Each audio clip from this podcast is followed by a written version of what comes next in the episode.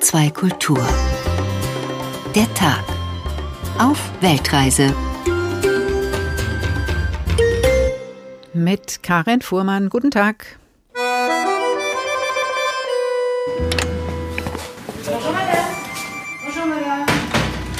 Tom de Provence, Tavel du Vernet, Pouligny Saint-Pierre. Die Käse liegen flach und rund als Rolle oder in Türmchenform im Schaufenster. Gerade haben wir rund 120 Käsesorten da. Weihnachten sind es bis zu 180. Da ist dann alles versammelt. So gut wie jede französische Familie dürfte ein Boule-Set zu Hause haben. La convivialité. Die Geselligkeit ist das Schöne. Und es ist einfach. Sogar ein Kind kann Boule spielen. Hier habe ich den Schlüssel zur Wiege der Familie Gallimard, zur Parfumquelle in Gourdon, einem der malerischsten Dörfer unweit der Côte d'Azur. Mishkala ist mehr als die Unterrichtssprache. Sie wird hier überall gesprochen. Nicht nur die Lehrer, auch die Aufseher, die Kantinenmitarbeiter sprechen Baskisch. Wir schaffen damit einen Ort, an dem alle Beteiligten, Schüler und Personal ausschließlich Baskisch miteinander sprechen.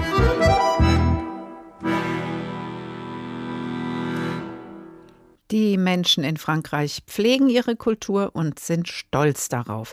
Nicht nur, dass das Boule-Spiel zur olympischen Disziplin werden soll, wenn in Paris 2024 die Olympischen Spiele ausgerichtet werden. Auch der Lavendel und die Provence mit ihren vielfältigen Düften, besonders in Grasse, der Hauptstadt des Parfüms, sind längst nicht mehr nur Tradition, sondern weltweit Aushängeschild der Grande Nation. Dabei gilt der französische Stolz nicht nur der nationalen, sondern auch der regionalen Identität. So ist sogar ein Gesetz zur Stärkung der Regionalsprachen beschlossen worden. Schon jetzt hört man in Bayonne an der Atlantikküste Frankreichs bereits eine baskische Bahnhofsdurchsage und damit nicht genug. Alle Straßenschilder sind zweisprachig und die Kinder können in einer Schule auf Baskisch unterrichtet werden. Von all dem werden wir hören in unserer heutigen Weltreise in HR2 der Tag mit Station Frankreich und mit der ARD-Korrespondentin Sabine Wachs, die sich in den letzten Wochen natürlich mit der französischen Aktualität beschäftigt hat, zum Beispiel der Corona-Politik von Präsident Macron, der Einführung des Gesundheitspasses und den Protesten dagegen. Auch davon werden wir hören. Zu Beginn der Sendung aber machen wir, was viele Touristen und Touristinnen in Paris machen. Kairin Lineker nimmt uns mit auf den legendären Pariser Friedhof Père Lachaise, der untrennbar mit der Geschichte von Jim Morrison in der französischen Hauptstadt verbunden ist. Nur was ist dran an den Spuren, die das Rockidol angeblich in Paris hinterlassen hat? Riders on the storm. Riders on the storm. Riders on the Storm von den Doors war die letzte Aufnahme mit Jim Morrison im Dezember 1970. Sieben Monate später starb das Rockidol in Paris, gerade mal 27 Jahre alt. Die Polizei fand Morrison tot in seiner Badewanne im Marais-Viertel in der Rue Beautreilly Nummer 17, wo er sich für einige Monate einquartiert hatte. Direkt gegenüber gibt es heute die Bar Le Dindon en Laisse. Michel, der Wirt, ist etwas mürrisch, wenn man ihn auf Jim Morrison anspricht. Wir haben die Nase voll von denen, die hier Führungen machen und irgendwas erzählen, dass er hier gestorben ist oder nicht. Niemand kennt die Geschichte wirklich. Und es sind viele Touristen, viele Deutsche. Über einem der Eingänge des Hauses gegenüber hat Michel ein Papier aufgehängt. Jim Morrison did not die here. Jim ist hier nicht gestorben. Davon ist Michel überzeugt. In der Tat sind die Umstände von Jim Morrisons Tod bis heute nicht ganz geklärt. Christine aus Paris ist Fan der Rocklegende. Zu seinem Todestag bietet sie seit Jahren Führungen zu den letzten Stationen seines Lebens an. Er ist nicht in seiner Badewanne gestorben, sondern im Rock'n'Roll Circus, einem ehemaligen Club im Quartier Latin. Es gibt dafür Zeugen. Er hat sich Drogen geholt, das Heroin war 90-prozentig, viel konzentrierter als er dachte und er hat es gleich geschnupft und dann war es vorbei. Anschließend soll Jim Morrison dann in seine Wohnung im Marais gebracht worden sein, damit die Spuren zu den Dealern verwischt werden.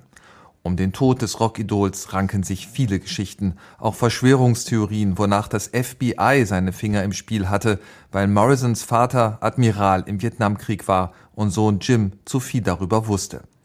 Tatsache ist jedoch, dass Jim Morrison eine Menge Ärger mit der amerikanischen Justiz hatte, seit er 1969 in einem Konzert der Doors in Miami für kräftigen Aufruhr gesorgt hatte und die Bühne zusammenbrach.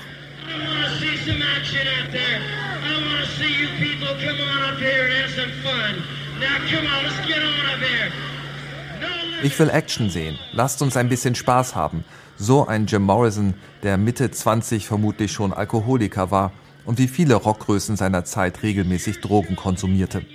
Bruno wirkt dagegen fast bürgerlich. Er sitzt im Café L'Ami Justin nur wenige Meter vom Haupteingang des Pariser Friedhofs Père Lachaise. Der französische Frührentner trägt ein T-Shirt von den Doors und eine Jim Morrison Schirmmütze.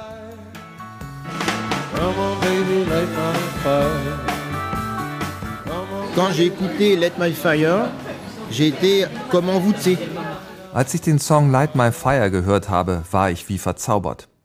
Bruno lebt drei Stunden südlich von Paris und kommt regelmäßig an das Grab seines Idols Jim Morrison. Am 50. Todestag ist er natürlich dabei. Euh, Viele Fans kennen sich. Ich kenne hier natürlich nicht alle. Es gibt Deutsche, Belgier. Die Engländer werden dieses Jahr wegen Corona nicht kommen können. Aber wir sind wirklich Freunde geworden. Das Grab von Jim Morrison ist neben Edith Piaf und Oscar Wilde eine der Hauptattraktionen auf dem Friedhof Père Lachaise. Über drei Millionen Besucher kommen hier jedes Jahr vorbei.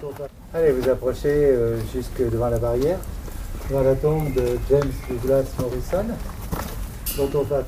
James Douglas Morrison. So der volle Name auf dem etwas versteckten Grabstein, der durch einige Barrieren abgesperrt ist.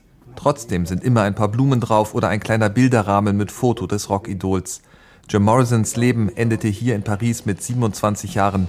Der Mythos bei den Fans lebt weiter.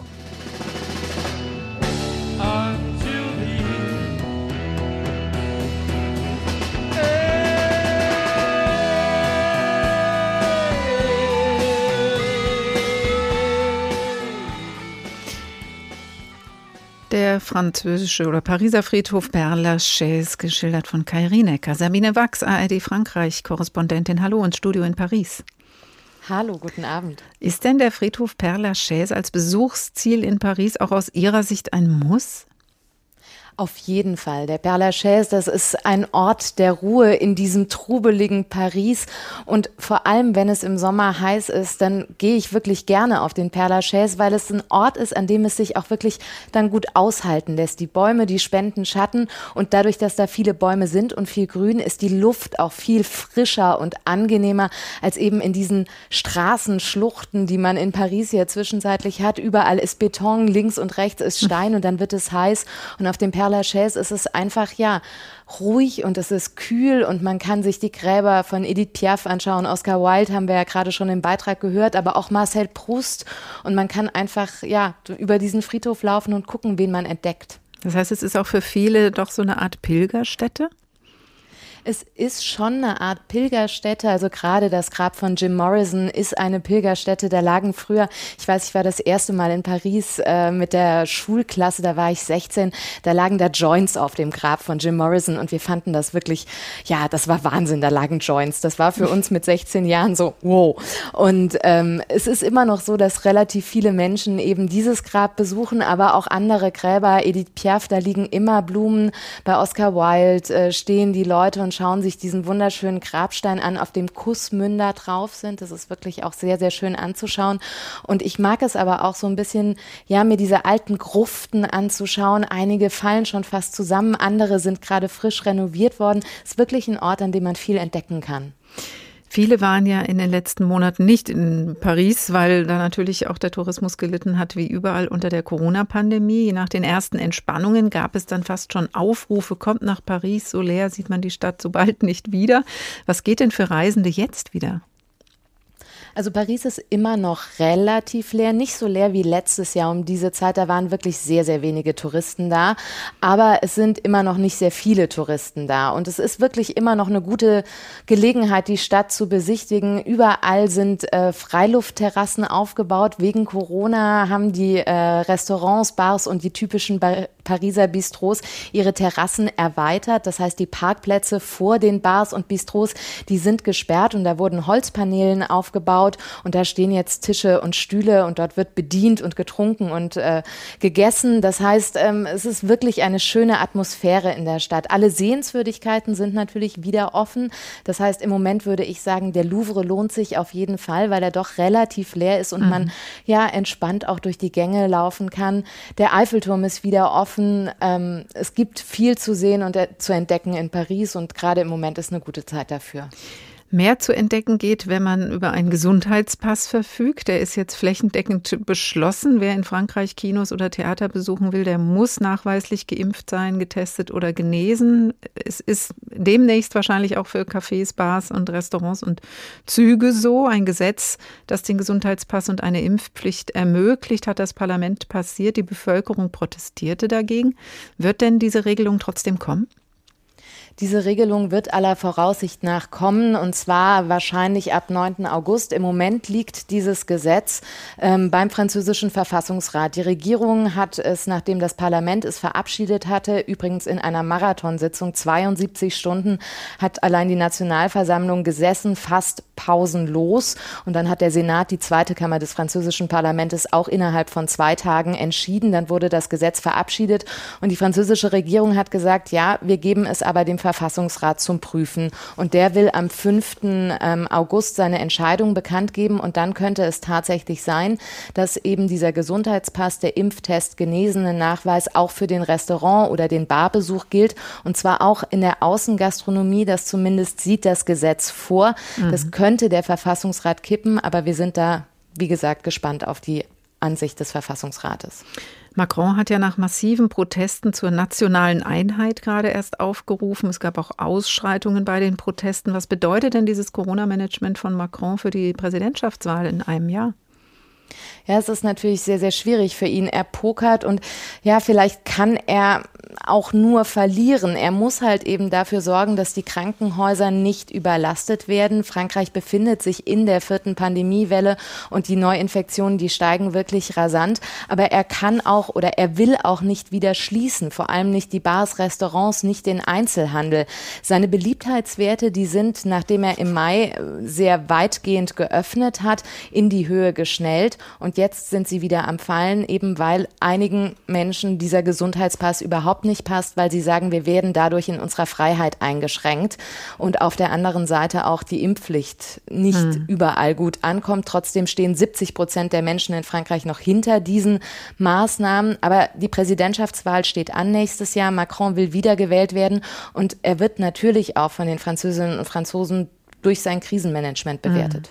Mhm. Impfpflicht gibt es im Moment für medizinische Berufe schon und der Rest soll der Maßnahmen soll eben auch Anreiz für Impfungen sein. Also, dass man ganz offensichtlich einfach versuchen will, nicht mehr so einen starken oder heftigen Lockdown machen zu müssen, weil stärker geimpft ist. Es gab ja wirklich eine sehr strikte Ausgangssperre, gerade in Paris. Nur noch mit driftigem Grund durfte man aus dem Haus und sich nur in einem ganz kleinen Umkreis um das eigene Haus auch überhaupt bewegen. Viele sind dann in die Ferien Ferienhäuser geflohen, wenn es denn irgendwie möglich war. Wo sind Sie denn nach diesem strengen Lockdown im letzten Jahr als erstes hingegangen in Paris? Was haben Sie da am meisten oder wonach haben Sie sich am meisten gesehnt? Ich bin rausgegangen und äh, als dann geöffnet wurde ähm, oder als man den Passierschein nicht mehr brauchte, waren die Bars und die Restaurants noch zu. Das heißt, meine Lieblingskneipe, die musste noch ein bisschen warten. Aber ich habe mich mit Freundinnen getroffen und wir saßen am äh, Canal Saint-Martin und haben uns äh, bei einer Bar um die Ecke ein Bier genommen und haben uns da hingesetzt und hatten ein Baguette dabei und haben es einfach genossen, dass wir draußen sitzen können, dass wir keine Zeitbeschränkung haben. Wir hatten ja eine Stunde am Tag, die man draußen verbringen durfte. Eigentlich eigentlich auch nur zum Spazierengehen. Das heißt, sitzen einfach mal und sich unterhalten und irgendwie nett beisammen sein, das war nicht. Und das war wirklich das, was am meisten gefehlt hat. Ich war ganz, ganz viel draußen und als dann die Bars und die Kneipen und Restaurants wieder aufgemacht hatten, war ich auch draußen in der Kneipe, in der, im Restaurant und ich hatte ein ganz äh, unglaubliches Bedürfnis nach einem Steak frit. Und das habe ich gegessen und das war wirklich, das war schön. Das heißt, das ist? Das Steak äh, ein Steak, äh, ein, ein gebratenes Steak äh, mit äh, einer Pfeffersoße oder mit einer anderen Soße und Pommes dazu und ja, Salat. Lecker, kriegt man fast schon Hunger um die Abendessenszeit. Jetzt dürfen Sie wieder reisen, davon hören wir gleich mehr. Sabine Wachs im Studio in Paris begleitet uns heute durch die ganze Sendung auf unserer Frankreich-Station der Weltreise. Bevor wir uns in den Süden Frankreichs begeben, bleiben wir noch ein wenig in Paris, der Stadt, über die der Amerikaner Ernest Hemingway 1950 schrieb, Paris ist ein Fest für das Leben. Den Schriftsteller Peter Stefan Jung zog es in den späten 80ern in die Stadt, deren Faszination ihm schon in seiner Kindheit begegnet war. In seiner autofiktionalen Erzählung Marktgeflüster, verwoben mit der Biografie des Autors, führt uns Jung an einen magischen Ort, den Marché d'Aligre in Paris, den Obst- und Gemüsemarkt im Osten der Stadt. Die Vielfalt der Stadt trifft hier aufeinander. Ich lese nie. Nichts? Nie? Nichts, nie, weißt du doch. Keine Ausnahme? Allerhöchstens Mangas. Bande dessinée. Amsas Stimme klingt hoch, ein wenig krächzend. Wenn du endlich ein Buch mit Zeichnungen machst, das lese ich dann. Versprochen. Er grinst, meint es aber ernst. Schneidet in weich reifes Mangofleisch. Mango, das erinnere ihn an Mangas. Er reicht mir ein mit der Spitze eines scharfen kleinen Messers aufgespießtes goldgelbes Fruchtstück. Mit der anderen Hand hat er inzwischen drei Mangos an eine Stammkundin verkauft. Die Stammkundin ist ein Filmstar. Versteckt hinter den Gläsern einer Sonnenbrille wird sie hier von kaum jemandem erkannt. Man lässt Berühmtheiten in Ruhe am Marché d'Aligre. Man spricht sie nicht an, man achtet ihren Ungestörtheitskokon in einer Mischung aus Rücksicht und Scheu. Amsar geht ohnehin nicht oder nur äußerst selten ins Kino. Er sieht kaum fern, er weiß nicht, wer die Schauspielerin ist. Er verlangt viel zu viel Geld von ihr, von uns, von all seinen Kunden, aber seine Mangos sind aus Mexiko, Brasilien, Peru, sind unbestritten die besten weit und breit. Das Stück, das Amsa mir gegeben hat, schmilzt im Mund. Es ist süß wie Blütenhonig, weich und fest zugleich, nass, saftig. So ähnlich schmeckte die Frucht vom Baum der Erkenntnis im Garten Eden. Ich erinnere mich. Du weißt, wer das war vorhin, frage ich in den Sekunden, bevor neue Kunden auftauchen. Berühmt, sehr berühmt. Sagt mir trotzdem nichts. Amsa reinigt die Brillengläser mit dem unteren Saum seines schrill gelben Hemds. Wir lauschen später noch einmal dem Marktgeflüster von Peter Stefan Jung. Die Schauspielerin wird uns noch etwas beschäftigen. HR2 der Tag heute auf Weltreise in Frankreich. Reisen geht wieder für Korrespondentinnen, aber es ist auch Urlaubszeit in Frankreich. Millionen Franzosen machen sich auf den Weg, obwohl auch in Frankreich die Delta-Variante des Coronavirus um sich greift. Die meisten steuern dabei Ziele im eigenen Land an. Zwei Drittel wollen ins Grüne. Beliebt sind in diesem Sommer die unter Hygieneauflagen stattfindenden Sommerfeste. Stefanie Markert hat sich das Fest in einem der schönsten Dörfer Frankreichs angeschaut, im südfranzösischen Gourdon. Dort findet jedes Jahr im Juli das Lavendelfest statt. Es ist heiß, stöhnt Chantal Roux, Direktorin der Parfümmanufaktur Gallimard, einer der ältesten weltweit. Doch sie hat ansteckend gute Laune und ist wie jedes Jahr beim Lavendelfest voll in Aktion. In Gourdon, ein paar Serpentinkilometer vom Stammsitz der Firma in der Welthauptstadt des Parfüms Grasse entfernt. Hier habe ich den Schlüssel zur Wiege der Familie Gallimard, zur Parfumquelle in Gourdon, einem der malerischsten Dörfer unweit der Côte d'Azur mit 360 Einwohnern, das jedes Jahr von tausenden Touristen besucht wird. Hier wird Handwerk großgeschrieben. Es gibt einen Glasmacher, Holzschnitzer, Seifenhersteller und so weiter. La Parfumerie, la Savonnerie. Gourdon, ein Wehrdorf aus der Feudalzeit, thront auf einem 760 Meter hohen Felsen. Ein Schloss und Gärten, entworfen vom Landschaftsgestalter des Sonnenkönigs, dazu pittoreske Gassen mit kleinen Steinhäusern. Die Menschen winken mit Lavendelsträußen und schauen wie von einem Balkon über die tief eingeschnittene Wolfsschlucht bis hin zum Mittelmeer. Und mittendrin La Source Parfumée, Chantal Rose Geschäft, in dem sie auch Kerzen zieht. Wir machen hier alles, geben Duft ins Wachs und dekorieren die Kerzen mit getrockneten Blüten von unseren Blumenfeldern. Das wird alles transparent, wenn man es anzündet. Es macht viel Arbeit, aber es ist schön. Im Geschäft auch bunte Seifen, edle Essenzen, Markenparfum und Urkunden, die von Chantal Rose Engagement für den Ort und sein Erbe zeugen. Als ich das Familiengeschäft übernommen habe, wollte ich alles authentisch lassen, nichts modernisieren. Diese Kupferkessel hier sind 300 Jahre alt. Wir destillieren auch Düfte im Juli oder August. Hier ein Waschbecken von 1871. Und ich habe diese Flaschenzüge erhalten, mit denen man die Lavendelbündel angehoben hat. Im Geschäft sprudelt sogar eine Quelle. Nicht minder sprudelt Chantal Roux die Familiengeschichte hervor und zeigt auf Fotos. Das ist der Urgroßvater meines Sohnes. Er hieß Simeon und war Blumenhändler. Dessen Sohn Joseph war Chemiker und Parfümeur. Mein Sohn ist Parfumschöpfer, wie mein Mann. Und der Großvater mütterlicherseits war 30 Jahre Bürgermeister von Gourdon. Lui, il a été maire de Gourdon pendant 30 ans. Mit dem Lavendel ist im Dorf eine Tradition verbunden. Gourdon, on fait beaucoup de manifestations. In Gourdon organisieren wir viele Veranstaltungen. Jedes Jahr im Juli richten wir das Lavendelfest aus. Die Besucher strömen herbei, Musiker sind da, wir pflücken Lavendel, sieben ihn, füllen ihn in Säckchen. Wir sammeln auch Blumen auf unseren Feldern und trocknen alles bis zu sechs Monate. Hier sind unsere Pressen, um die Blüten in den Wachs zu drücken. Ils sont mis dans des presses. Wenige Minuten vom Dorfkern entfernt liegt die vier Hektar große Cite Floral von Chantal Roos Familienunternehmen. Mit ihren 140 verschiedenen Pflanzen ist die Plantage wie ein botanischer Garten. Wir gehen so entlang, dann haben Sie einen Eindruck. Hier blüht alles bis zu drei Wochen später als in Gras wegen der Höhenlage. Wir haben Lavendel, letztes Jahr neu gepflanzt mit einem Blütenstängel, englischen Lavendel mit gezackten Blättern, Lavandin, eine Kreuzung mit drei Stängeln, dazu Ginster, Salbei und wir sagen, wer Salbei im Garten hat, der muss nicht zum Arzt. Chantal Roux lädt regelmäßig regelmäßig zu geführten Spaziergängen ein und gibt ihr Wissen weiter. Der Besuch unseres Gartens ist kostenlos. Wir haben Steinbänke, Tische hier. Sie können picknicken, sich die Pflanzen angucken. Sie blühen alle zu unterschiedlichen Zeiten. Diese hier sind vom Aussterben bedroht. Bei uns wachsen sie, denn wir haben ein besonderes Mikroklima.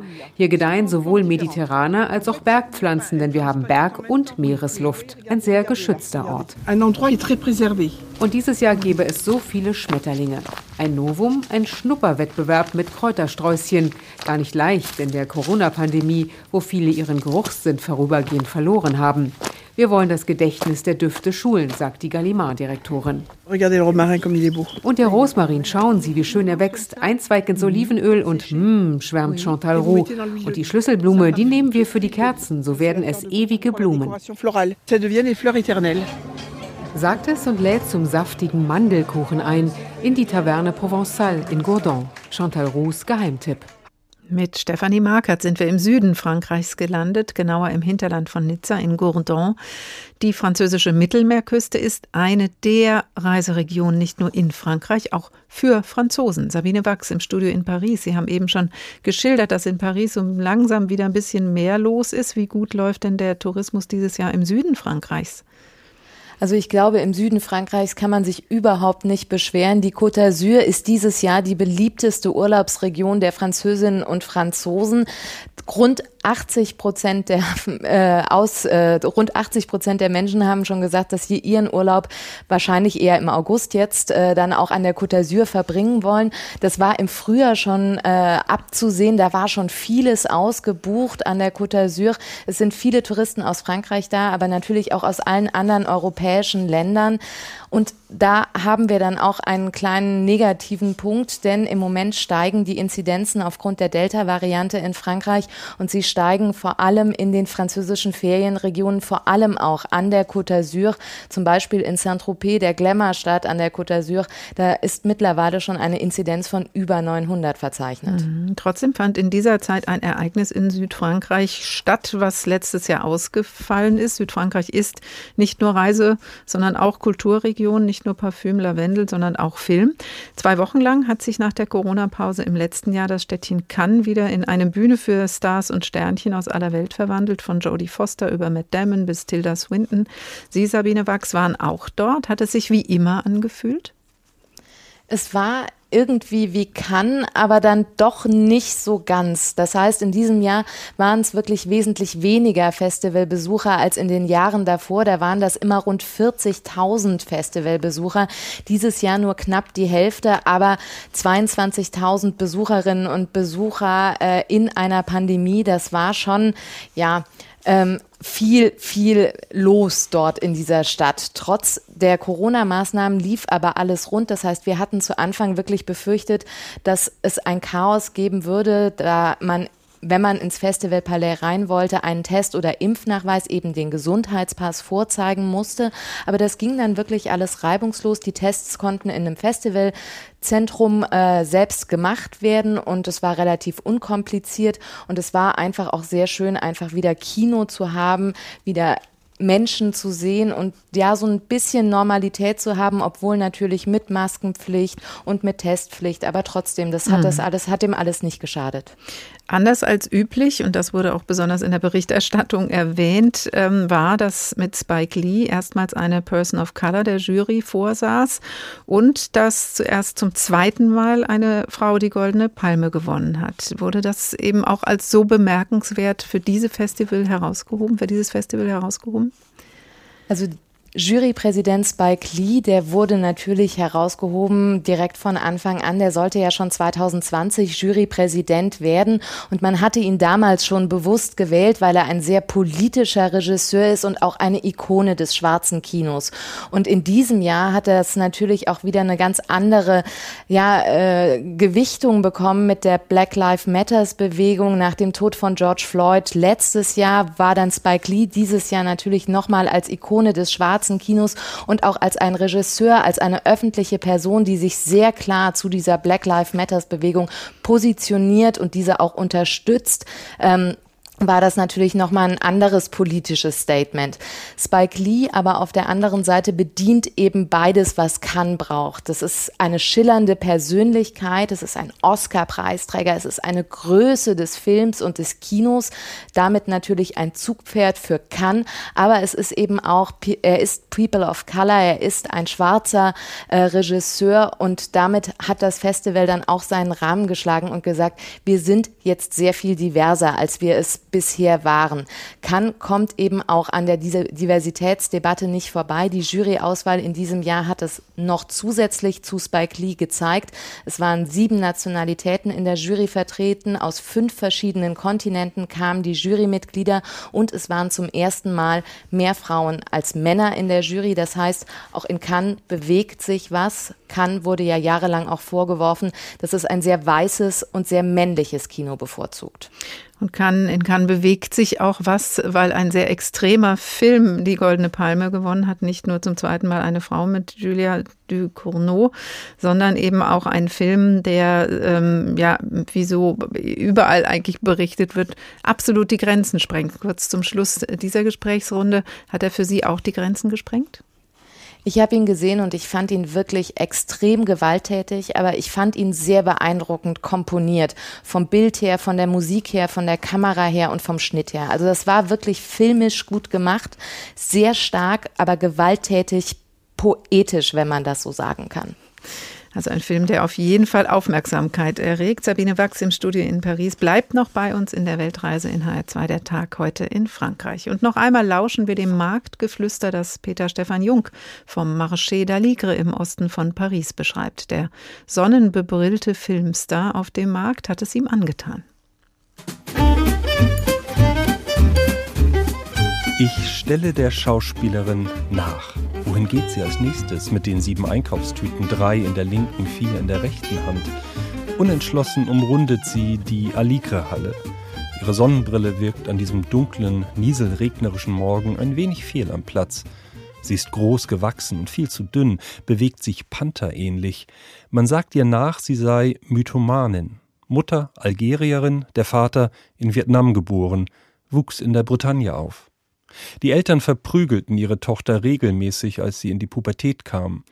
In ihrem ersten großen Film, in dem sie Regie führte und die Hauptrolle spielte, rechnete sie unbarmherzig mit Vater und Mutter ab. Vorsichtigen Abstand haltend studiere ich die Kleidung der Panther-ähnlichen, eine sorgfältig komponierte Zusammenstellung über Zeiten und Herkünfte hinweg. Die eng anliegende schwarze Jacke, die dunkelgrauen Givenchy-Hosen, die blütenweiße Seidenbluse. Vor einer Woche beobachtete ich, wie sie jedes dieser Stücke bedächtig geduldig aussuchte bei Geneviève, hier am Flohmarkt, der einer der drei Teile des Marché d'Aligre ist.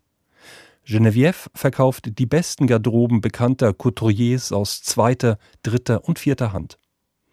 Eine alte Bettlerin begrüßt jeden, der ihr über den Weg läuft. Sie taucht ausschließlich an Samstagen hier auf, so auch an diesem Samstag vor Ostern. Wünscht uns allen einen guten, glücklichen Tag. Die Uralte blickt jeden zuerst ganz offen an, dann lächelt sie süß und ruft mit froher Fistelstimme Bonne journée. Auch die Schauspielerin wird von ihr so begrüßt, woraufhin auch sie entgegnet Bonne journée. Welten treffen aufeinander im Marché d'Aligre im Osten von Paris. Das fasziniert Peter Stefan Jung. In seinem Marktgeflüster blättern wir später noch weiter. In Paris spricht man Französisch, klar. Aber es kann Ihnen passieren, dass Sie fließend Französisch sprechen, durch Frankreich reisen und trotzdem auf einmal nur noch Bahnhof verstehen. Dann sind Sie wahrscheinlich in Bayonne gelandet, an der französischen Atlantikküste und vielleicht sogar wirklich am Bahnhof. Was das dann zu bedeuten hat, erklärt Sabine Wachs in ihrem Bericht. Sogar der Aufzug im Bahnhofsparkhaus von Bayonne spricht Baskisch. Die baskische Sprache, Euskara, ist überall in der kleinen Stadt nahe Biarritz an der französischen Atlantikküste. Alle Straßenschilder sind zweisprachig, viele Cafés oder Bars in der Altstadt tragen baskische Namen, heißen Churrasco oder Café Belza. Es war ein weiter Weg bis hierhin, sagt Antjon Kyrichari. Über 40 Jahre haben sich militante Verfechter der baskischen Sprache dafür eingesetzt. Der Mit-40er leitet das Office Public de la Langue Basque 2004 wurde die staatliche Institution gegründet mit dem Auftrag, die Verbreitung der baskischen Sprache zu fördern. Wir haben es euh, geschafft, die lokalen Politiker und unsere Abgeordneten zu überzeugen, dass Baskisch auch im öffentlichen Raum präsent sein muss. Heute sind wir ein ganzes Stück weiter. Auf den ersten Blick scheint die Region zweisprachig. Kyricharis Mutter ist Französin, der Vater Baske. Von klein auf sprach er mit dem Vater und den Großeltern nur Baskisch. Im öffentlichen Leben aber dominierte die französische Sprache. Baskisch galt lange Zeit als Sprache der Bauern, der weniger Gebildeten. Und als Sprache der Extremisten und Separatisten auch in Frankreich, obwohl die baskische Terrororganisation ETA vor allem im spanischen Raum Anschläge verübte. Heute hat sich das zwar geändert, aber nur noch ein Bruchteil der Menschen im französischen Baskenland ist noch in der Lage, Euskela zu sprechen und zu verstehen. Wir haben hier 300.000 Einwohner und nur etwa 51.000 Menschen sprechen und verstehen Baskisch. Es lässt sich hier super leben, ohne ein einziges Wort Baskisch zu verstehen, aber wer das nicht kann, dem entgeht sehr vieles.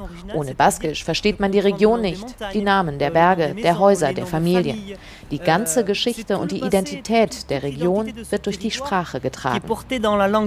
Seit kurzem geht die Zahl der Menschen, die Baskisch sprechen, nicht mehr zurück, sie verharrt konstant auf niedrigem Niveau. Das stimmt Antjon Kuruchari optimistisch. Vor allem immer mehr Kinder lernen Baskisch. An öffentlichen Schulen gibt es Baskischunterricht, auch bilinguale Zweige.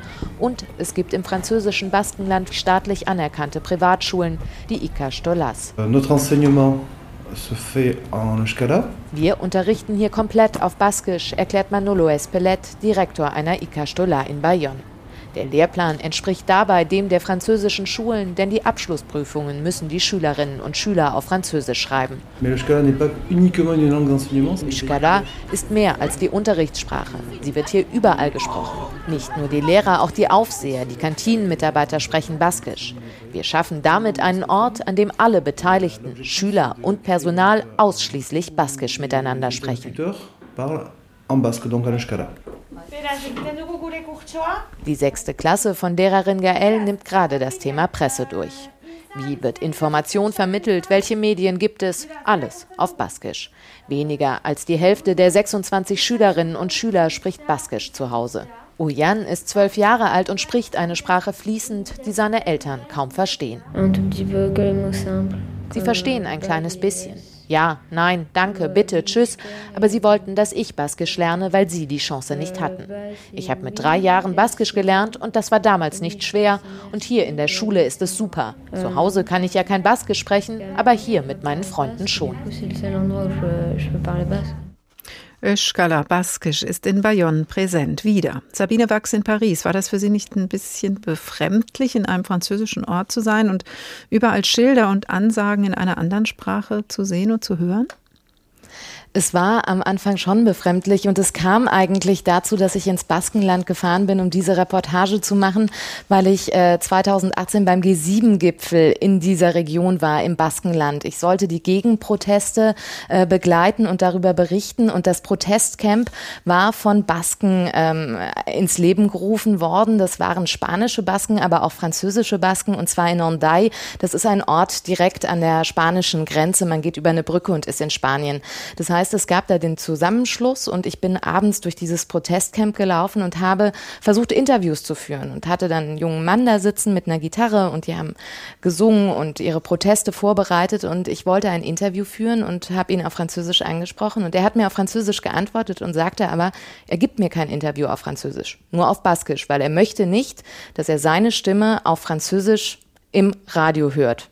Und schwierig. das war für mich wirklich, das war sehr schwierig zum einen, ja, ähm, aber es war auch sehr befremdlich, weil ich hatte diese, dieses baskische tatsächlich eher im spanischen Teil des Baskenlandes verortet und gar nicht so im französischen Teil.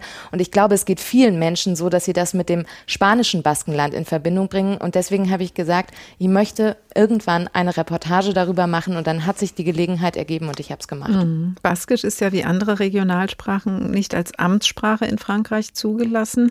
Die Sprache der Republik ist Französisch, ähm, weil ja eben auch immer gesagt wird, da, dass man könnte separatistische Tendenzen unterstützen. Klingt fast auch so ein bisschen so bei der Geschichte, die Sie gerade erzählt haben.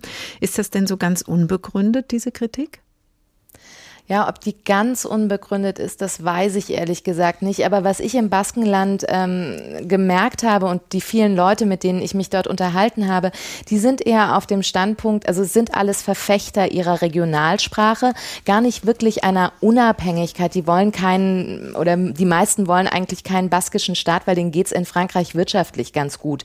Aber es geht ihnen in erster Linie um die Anerkennung ihrer Muttersprache. Und das sagen sie sehr klar. Sie sagen, Baskisch ist meine Muttersprache und Französisch ist in dem Sinne dann meine erste Fremdsprache. Und viele sagen eben, wenn der Staat meine Sprache anerkennt, dann kann ich auch seine Sprache anerkennen. Und es gibt Bereiche, in denen eben Französisch gesprochen wird. Und es muss aber auch Bereiche geben, in denen Baskisch gesprochen werden darf. Jetzt wurde ja im April ein Gesetz zur Stärkung der Regionalsprachen beschlossen. Das bedeutet jetzt aber noch keinen politischen Konsens in der Frage. Nein, dieses Gesetz zur Stärkung der Regionalsprachen, das kam ganz überraschend durch das französische Parlament. Äh, da wurden ein paar Abgeordnete überrumpelt, weil zu wenig Abgeordnete da waren und dann diejenigen, die das Gesetz eingebracht haben, dafür gestimmt haben und dann war es durch. Dann ging dieses Gesetz vor den Verfassungsrat und der hat es in einem ganz wesentlichen Punkt gekippt, nämlich das, was wir eben gehört haben, das sogenannte immersive Unterrichten. Das heißt, Unterricht in Regionalsprachen an staatlichen Schulen. Das hat der Verfassungsrat gesagt, geht nicht und beruft sich da auf die französische Verfassung, in der steht, die Sprache in Frankreich ist Französisch. Das heißt, es darf weiter in privaten Schulen, in diesen Ika Stolas, wenn man jetzt vom Baskenland spricht, äh, auf Baskisch unterrichtet werden. Aber die Schülerinnen und Schüler müssen weiter ihre Abschlussprüfungen, zum Beispiel das Abitur, auf Französisch schreiben und in staatlichen Schulen darf eben nur Baskisch, jetzt sage ich jetzt mal am Beispiel Baskisch, nur Baskisch als Fach unterrichtet werden, aber nicht mehrere Fächer wie Mathe, Bio oder was anderes auf Baskisch. Das geht dann nur in den Privatschulen. Sabine Wachs, Frankreich-Korrespondentin im ARD-Studio Paris.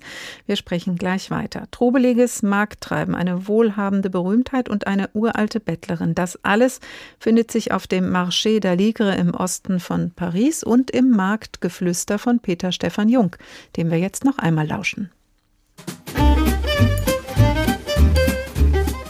Mit Sicherheit hat sich die Bettlerin ebenfalls am Markt eingekleidet, bei den Sowjet, den Roma und Sinti, den illegalen Straßenhändlern am Rande der Brocante, bei denen es Waren zwischen 1 und 3 Euro zu kaufen gibt. bis die Polizei auftaucht, mehrmals in der Woche. Dann raffen die Sowjet Männer, Frauen, Kinder ihre Sachen zusammen und sind innerhalb von Sekunden schwer bepackt in alle Himmelsrichtungen verschwunden. Der Blumenstand befindet sich nicht weit von Amsas exotischen Früchten entfernt, von einem der hohen schmiedeeisernen Eingangsgitter zur Markthalle. Die Schauspielerin kauft Tulpen, mehrere Sträuße, weißer, gelber und roter Tulpen. Wie will sie das alles tragen? Biete ich ihr an, sie zu begleiten? Undenkbar, ihre Anonymität zu missachten. Sie bittet Jean-Jacques, den jungen Blumenhändler, er möge ihr die Sträuße in einer halben Stunde nach Hause liefern. La Chance, der Glückliche. Sie lacht laut über einen seiner Scherze, zeigt ihre riesigen, sehr weißen Zähne. Ein Witz, den ich nicht ganz verstehe. Ich stehe eine Spur zu weit entfernt, damit die Verfolgte nicht bemerke, dass ich ihr nachspioniere. Ein Witz über eine Schar von Zuhältern, als es die Hallen im Herzen der Stadt noch gab. Die Hallen, die man dem Bauch von Paris nannte. Den Marché d'Aligre bezeichnete man im 19. und zu Beginn des 20. Jahrhunderts. Da herrschte hier noch weit heftigeres Markttreiben, dichter, lauter, intensiver als heute als den zweiten Bau von Paris. Marktgeflüster von Peter Stefan Jung, gerade unter diesem Titel erschienen bei S. Fischer. Und damit landen wir wieder in Paris in der Frankreich-Weltreise Station bei HR2 der Tag. In diesem Paris werden 2024 die Olympischen Spiele ausgetragen werden. Und was auf den Pariser Plätzen gängige Freizeitbeschäftigung ist, soll dann medaillentauglich werden. Erst fliegt das Schweinchen, dann fliegen die Metallkugeln hinterher. Und die müssen dann möglichst nah an die vorausgeeilte kleine Holzkugel herankommen. Zumindest, wenn man gewinnen will. Sie wissen es schon, Boule heißt das Spiel bei uns. Pétanque in Frankreich, was lautmalerisch dem unverkennbaren Klack-Klack des traditionellen französischen Kugelspiels deutlich näher kommt. Ein Glas Wein dazu, Schwätzchen inklusive, Freizeit. So wird Boule gemeinhin assoziiert.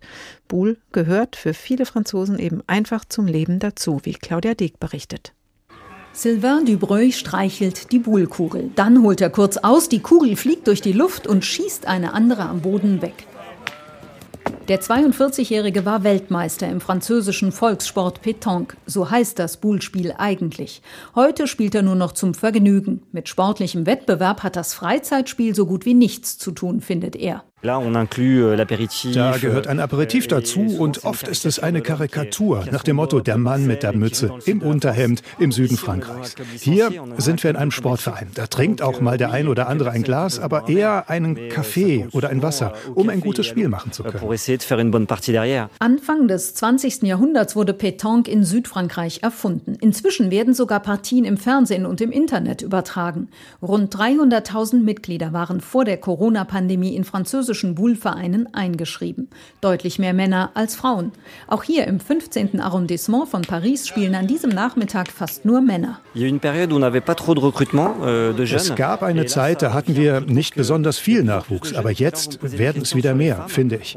Immer mehr junge Leute und auch immer mehr junge Frauen fangen an. Das ist gut. Das macht den Boule-Sport jünger und ist gut für sein Image.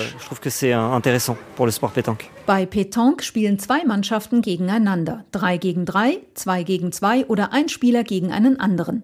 Sylvain Dubreuil hält einen kleinen Lappen in einer Hand. Ça permet euh, d'enlever euh, damit kann man den Sand entfernen, den Split, der auf der Kugel ist, um sie besser anzufassen. Es ist wichtig, die Kugel gut in der Hand zu fühlen. Es geht um das Gefühl, um dann den richtigen Handgriff, den Wurf zu machen. Dafür putzt man ein bisschen. In die Metallkugel in seiner anderen Hand ist sein Name eingraviert. Im Schnitt 700 Gramm wiegt eine Turnierkugel. Nicht ungefährlich, sagt er und lacht. Aber Ei Autsch, ja, das kann wehtun. Und es kommt oft vor. Man hat die Kugeln in der Hand, manchmal zwei in einer. Oder wenn man zu zweit spielt, hat jeder drei Kugeln. Da kann schon mal eine runterfallen. Jede Mannschaft versucht, ihre Kugeln möglichst nah an der kleinen Zielkugel, dem sogenannten Schweinchen, zu platzieren. Dafür werden Punkte vergeben. Wenn ein Team 13 Punkte hat, ist die Partie zu Ende.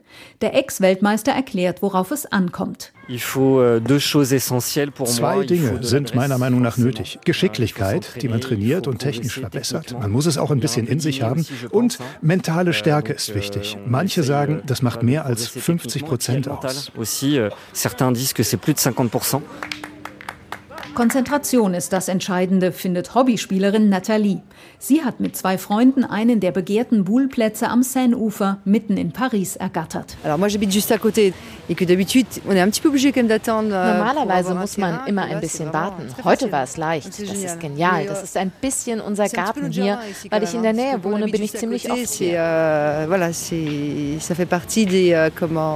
Voilà, ça fait partie des, comment, oui, des endroits qu'on vient quand même assez souvent. Nicolas, mit dem sie spielt, hält einen Becher Bier in der Hand. Das Spiel bringt Menschen zusammen. In Anführungsstrichen ist es ein Aperitivspiel aus Südfrankreich, wo der Pastis, der Anis-Schnaps herkommt. Jeder stellt sein kleines Glas in die Ecke, man spielt, einer nach dem anderen, man ist zusammen, spielt und trinkt ein Glas. Nathalie stimmt ihm zu. Die Geselligkeit ist das Schöne. Und es ist einfach. Sogar ein Kind kann gut spielen. So gut wie jede französische Familie dürfte ein Bullset zu Hause haben. Wenn nicht ein Profi-Equipment aus Metall, wo eine Kugel auch mal um die 100 Euro kostet, dann doch die Plastikkugeln mit Sand oder Wasser gefüllt. Und alle spielen überall. Junge und Alte, auf Plätzen, auf Wiesen oder am Strand. Es gibt Freizeit-Bull-Spieler, aber Bull kann auch mehr sein. Sabine Wachs in Paris. Bull soll sogar olympische Disziplin werden, wenn Paris 2024 Austragungsort der Olympischen Spiele wird. Ist das jetzt schon beschlossene Sache? Nein, beschlossene Sache ist das noch nicht. Und es geht darum, dass äh, jede Olympiade Gastdisziplinen einladen darf. Und äh, da hat Frankreich sich dann auch dafür stark gemacht, zusammen mit der Bull-Föderation, äh, dass Bull eben eine Gastdisziplin wird, wenn Olympia in Paris stattfindet, weil man einfach die Verbindung zwischen Lebensart und Nationalsport in Anführungszeichen und dem tatsächlichen Bull-Sport äh, haben wollte und auch zeigen wollte, dass Bull eben ein Sport ist, bei dem es Europameisterschaften mhm. gibt, bei dem es Weltmeisterschaften Weltmeisterschaften gibt und dass es auch nicht nur Apero und ein Glas Wein ist, sondern dass es halt auch echt eine ernstzunehmende sportliche Tätigkeit ist. Gerade jetzt bei Olympia ist ja zu sehen, dass also Surfer und Skater auch Einzug gehalten haben. Und das wird ja von manchen auch kritisch gesehen, weil diese Sportarten mit einem bestimmten Lebensstil und nicht nur mit Höchstleistung und Konkurrenz verbunden werden. Könnte das beim Bullspiel auch so sein, dass doch viele sagen, hallo, das ist doch kein Leistungssport? Also in Frankreich glaube ich nicht, dass es eine große Debatte geben würde, wenn Bull denn tatsächlich olympisch werden würde, weil man in Frankreich einfach auch stolz darauf ist, dass man einen Teil seiner Kultur eben in diese Spiele mit einbringt. Und das passt auch zu dem Konzept, was die Stadt Paris sich für Olympia überlegt hat, beziehungsweise die Pariser Oberbürgermeisterin auch durchsetzen möchte. Sie möchte nämlich tatsächlich eine Verbindung schaffen zwischen den Olympischen Spielen und den Menschen in der Stadt und auch den Menschen im Land. Das heißt, keine neuen Stadien mitten in Paris? Es wird keine neuen Stadien geben. Das heißt, Paris hat ja schon einige Stadien, wo äh, bestimmte Sachen stattfinden können. Das heißt, die Eröffnungsfeier und die Abschlussfeier, die sollen dann im Stade de France stattfinden. Das ist da. Der Fußball wird im Parc des Princes stattfinden, ist auch da. Tennis Stade Roland Garros, wo die French Open stattfinden. Aber ansonsten hat sich die Stadt überlegt, sie möchte die Wettbewerbe in das Stadtbild integrieren. Das heißt, Bogenschießen zum Beispiel soll auf dem Vorplatz vom Invalidendom stattfinden. Vor dem Eiffelturm soll ein Beachvolleyballfeld aufgebaut werden. Fechten, das soll in der Glaskuppel vom Grand Palais in der Nähe der Champs-Élysées stattfinden und Reiten zum Beispiel im Schlosspark von Versailles. Das heißt, man möchte die Stadt in ihrer Schönheit zeigen, auch mit ein bisschen Umgebung drumherum und möchte, dass die Menschen halt wirklich auch teilhaben können. Und die Menschen, das sind ja bei so einem sportlichen Großereignis unter Umständen viele, wenn nicht gerade die Pandemie die Welt im Griff hat. Das heißt für Paris auch eine verkehrstechnische Herausforderung. Wie sehen Sie das denn als passionierte Fahrradfahrerin? Ist da eine große Hoffnung dabei?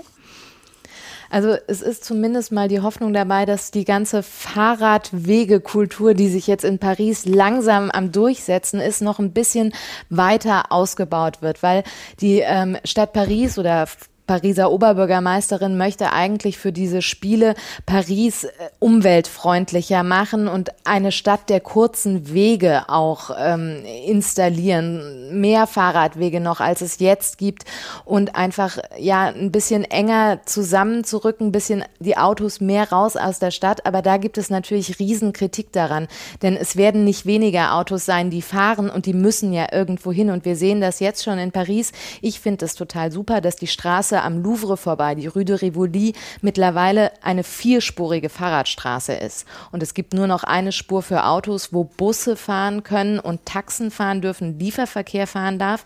Aber es ist natürlich ein Krisenchaos für alle, die Auto fahren müssen in dieser Stadt, weil diese wichtige Trasse eben gar nicht mehr von Autos befahren werden darf. Aber für eine Fahrradfahrende Korrespondentin ist es ähm, schön, so klingt das. Ist es denn insgesamt für Sie eine schöne Vorstellung, Olympia in dieser sowieso schon trubeligen Stadt zu haben, 2024? Also gerade im Moment äh, auch so unter dem Eindruck der Pandemie und ähm, ich sage immer, Paris ist leer, aber Paris ist eigentlich voll, weil diese Stadt ist immer voll. Im Gegensatz zu sehr vielen anderen Städten ist es halt sehr eng. Es ist eine sehr dichte Stadt. Hier leben sehr, sehr viele Menschen auf den Quadratkilometer. Äh, und wenn dann noch sehr viele Touristen plus die ganzen Sportler plus die sportlichen, also die Touristen, die sich eben Olympia anschauen wollen, dazukommen, wird es, glaube ich, sehr, sehr eng hier. Und ich glaube, das kann kann sehr schön werden, wenn man sowas hat wie Beachvolleyball vom Eiffelturm. Ähm, das ist mit Sicherheit ein Erlebnis, sich das anzuschauen. Auf der anderen Seite, ja, aber wird es wahrscheinlich auch ziemlich chaotisch, voll, eng in den U-Bahnen, in den Straßen, auf den Straßen. Und das wird ja, ich kann es mir noch nicht so ganz vorstellen, gerade jetzt auch unter dem Eindruck dieser Pandemie, dass hier nochmal so, so, so viele Menschen zusammenkommen werden. Und Sie werden wahrscheinlich nicht mehr Korrespondentin sein. Leider nein. Sabine Wachs, ARD-Korrespondentin im Studio in Paris. Auf jeden Fall jetzt und noch ein bisschen. Vielen, vielen Dank für die Reisebegleitung auf dieser Weltreisestation. Hat sehr viel Spaß gemacht. Und das war Mir der auch, Tag. Vielen Dank. Danke. Und das war der Tag für heute. Zurück aus Frankreich packen wir die Koffer und ziehen morgen weiter nach Großbritannien. Ganz vorne dran mit Infektionen, dann mit Impfungen, dann mit Lockerungen war das Vereinigte Königreich. Davon und von vielem mehr werden morgen die Kollegen aus dem Studio London berichten. Diese Sendung nachhören können Sie wie immer unter hr2.de als Podcast oder in der ARD Audiothek der Tag HR2. Oder Sie schalten die Wiederholung ein um 21.05 Uhr in HR Info. Ich heiße Karin Fuhrmann und ich wünsche Ihnen noch einen schönen Abend.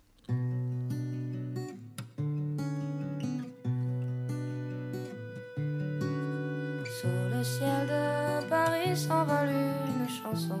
Hmm.